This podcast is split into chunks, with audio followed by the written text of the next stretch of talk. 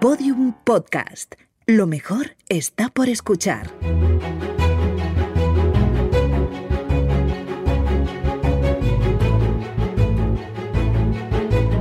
Historia de España para selectividad. Un podcast de Juan Jesús Pleguezuelos.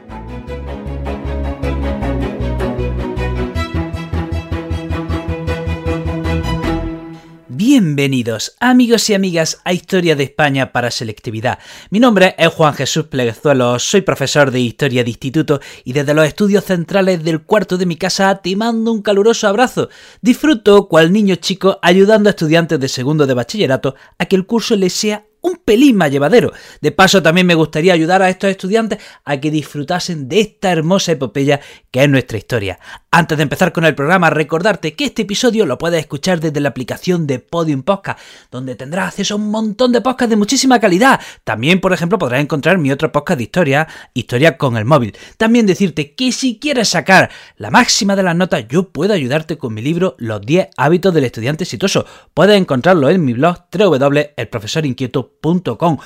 Bueno, empecemos con el programa. Vamos a hablar de la organización política del Estado franquista. Hay que decir que Franco, eh, bueno, deshace todas las instituciones de la Segunda República, deshace la legislación de la Segunda República, la labor social de la Segunda República y va construyendo unas nuevas instituciones para ese nuevo Estado. Y estas instituciones, atención, estas instituciones del Estado franquista están amparadas, están amparadas en una legislación que se va aprobando durante varias décadas. ¿Cómo se llama a esa legislación que se aprueba durante el franquismo? Quédate con el nombre que es importantísimo. ¿Cómo se llama la legislación que se va aprobando durante varias décadas durante el franquismo? Las leyes fundamentales. Las leyes fundamentales, te lo tienes que saber, las leyes fundamentales. Entonces, ¿cuál es la primera de las leyes fundamentales que se aprueba? Estamos hablando del fuero del trabajo, que se aprueba en plena guerra civil, 1938, y regula las relaciones entre empresarios y trabajadores. Esta ley el fuero del trabajo, se copia de otra ley que estaba en la Italia de Mussolini que se llama la Carta di Lavoro.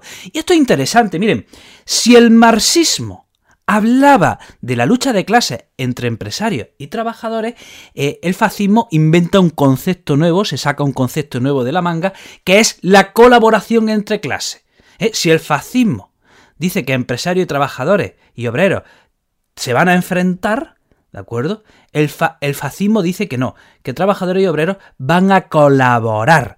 ¿De acuerdo? Y entonces esa es la idea que late eh, eh, eh, bajo esta ley, ¿no? Y entonces, bueno, en España, ¿cómo llamamos a ese conjunto de ideas que, hablan de que empresarios y, obreros van a trabajar y se van a llevar muy bien y se van a querer y se van a dar besos y se van a dar abrazos? Le llamamos nacional sindicalismo. ¿De acuerdo?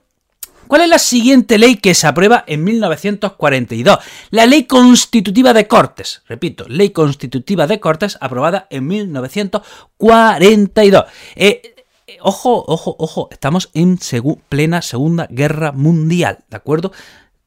Segunda Guerra Mundial, 1942. Los nazis se enfangan en, eh, en Rusia. Esto es importante, esto es importante. ¿De acuerdo?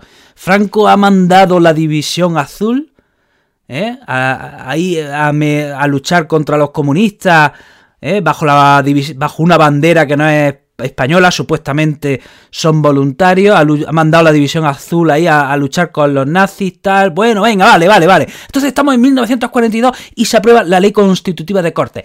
Las Cortes se reúnen por primera vez en 1943 y estaban compuestas de 424 procuradores. La mitad los nombraba directamente eh, el caudillo. Y hay que aclarar, hay que aclarar que estas cortes, estas cortes no tenían función legislativa, solo tenían una función puramente consultiva. ¿eh? La función era puramente consultiva. Bueno, llegamos a 1945. ¿Qué ha pasado este año? ¿Qué ha sucedido este año? ¿Qué ha pasado? Eh? Año muy importante, 1945.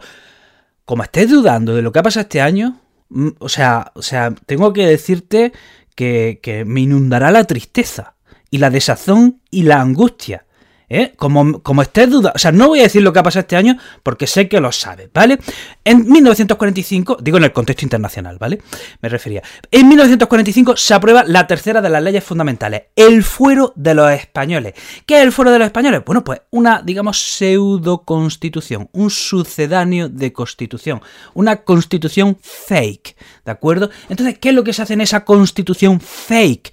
No me pongas constitución fake en el examen, o sea, te como.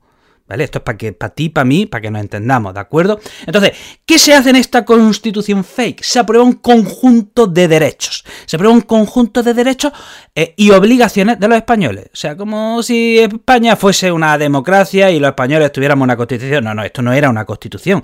¿eh? Todos estos derechos y obligaciones estaban, por supuesto, inspirados en la confesionalidad católica del Estado y estaba claro que lo primero era el Estado. ¿De acuerdo? Que, lo primero era el, Estado y que esos derechos y obligaciones se podían eh, de alguna manera suspender en cualquier momento. Llegamos a, otra vez, 1945, se aprueba otra ley, la ley de referéndum nacional. 1945, ¿eh? yo no digo nada. 1945, ¿qué pasa en Europa? ¿Qué pasa en el mundo? En 1945 se aprueba la ley de referéndum nacional y esta ley contempla la posibilidad de celebrar referéndums para preguntarle al pueblo por determinados asuntos. ¿De acuerdo? Por determinado asunto.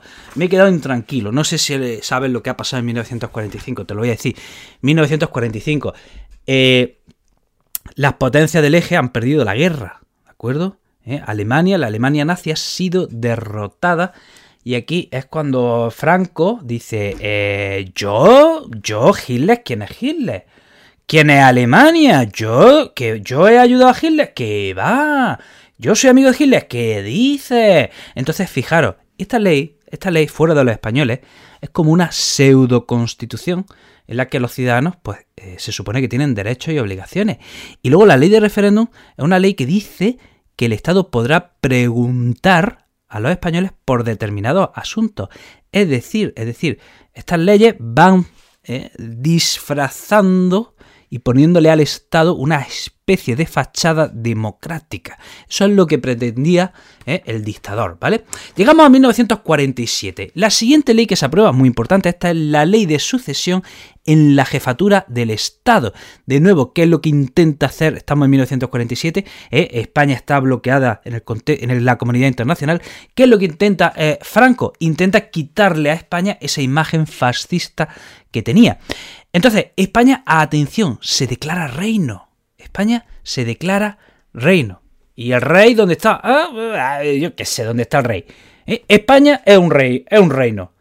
¿Y quién era el rey? Pues, pues no había rey, pero España era un reino. Según esta ley, España era un reino. Y además se crea el Consejo del Reino y el Consejo de la Regencia. Hay que decir que a esta ley respondió don Juan, quien era el candidato legítimo a la corona, ¿eh? y se opone a esta ley con el manifiesto de Estoril.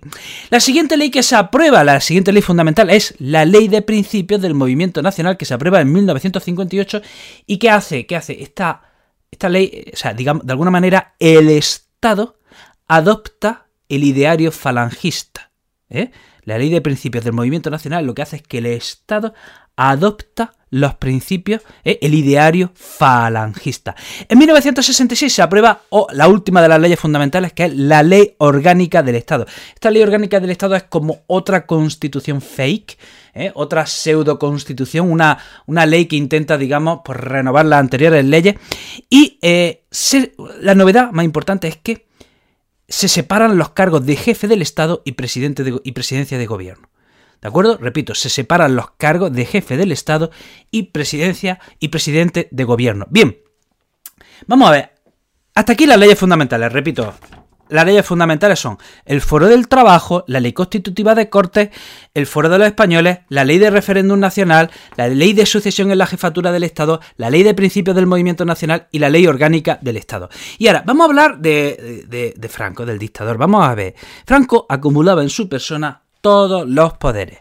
Todos los poderes. Recordemos, recordemos, principios de octubre de 1936. Franco acaba de liberar el Alcázar de Toledo ¿eh? y la Junta de Militares está decidiendo quién, quién va a tener todo el poder. ¿eh? recordemos que Mola, quien iba a ser el líder, ¿eh? muere en accidente de avión. Entonces resulta que eh, a principios de octubre de 1936 a Franco se le da todo el poder. Se le nombra generalísimo de las Fuerzas Armadas y jefe del Estado. Pero es que además Franco también es jefe del Partido Único. Que recuerde que el Partido Único, el Partido del Estado, es FET de las Hons. Falange Española Tradicionalista y de las, y de las Hons. O sea, Fed de la Hons es un invento de Franco. O sea, hizo ahí un invento contra natura. Unió a falangistas y a carlistas y, ala, los pegó, ¿eh? los pegó con fiso y creó un partido nuevo, ¿vale? Que se llamaba Falange Española Tradicionalista y de las Hons. Eh, entonces, Franco tenía todos los poderes, ¿vale? ¿Y qué sucede? Pues que a partir de 1945 se queda solo. O sea, a partir de 1945 se queda. Eh, el Estado franquista una especie de anacronismo en Europa porque eh, la, Italia fascista y la Alemania nazi han sido derrotadas. Entonces, ¿qué es lo que hace? Pues disfraza y dice, y dice, y esto es un poco cachondo, porque dice que, España define a España como una democracia orgánica. ¿eh? O sea, España es una democracia orgánica. Así decía el franquismo, que era nuestra forma de gobierno. Una democracia orgánica que se articula en un Estado corporativo. ¿Y cómo pueden participar los ciudadanos en ese Estado corporativo? A través de la familia, a través del municipio y a través del sindicato.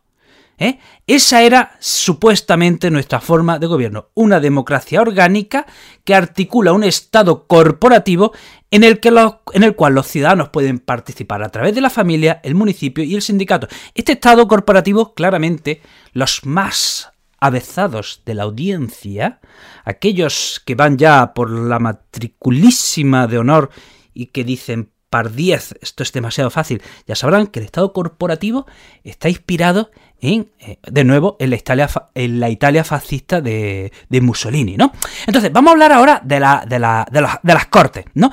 Las cortes tenían eh, un grupo de procuradores de las cortes, eran elegidos por su cargo, otros eran elegidos por los sindicatos, otros eran elegidos por las entidades locales y otros eran elegidos por el mismo jefe del Estado. Y hay que decir que a partir de 1966 se incorpora a las cortes un grupo de representantes elegidos por los cabezas de familia.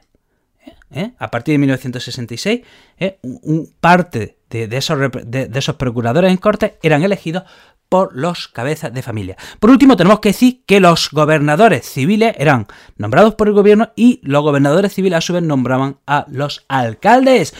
Bueno, hasta aquí el programa de hoy. Espero que lo hayas disfrutado, espero que te haya ayudado para ese saben. Ánimo, estudiante. Vamos, no desesperes. Never give up. Vamos, lo vas a hacer bien. Venga, si ya te queda nada, si te queda nada. Te recuerdo que este episodio lo puedes escuchar desde la aplicación de Podium Podcast. También decirte que estoy hiperactivo en mis redes sociales. No entiendo que no me estés siguiendo todavía. En Facebook soy Juan Jesús Pleguezolo. En TikTok, Instagram y YouTube el profesor inquieto. En Twitter el profe inquieto. Querido amigo, querida amiga, te mando un súper abrazo y nos vemos en el próximo programa.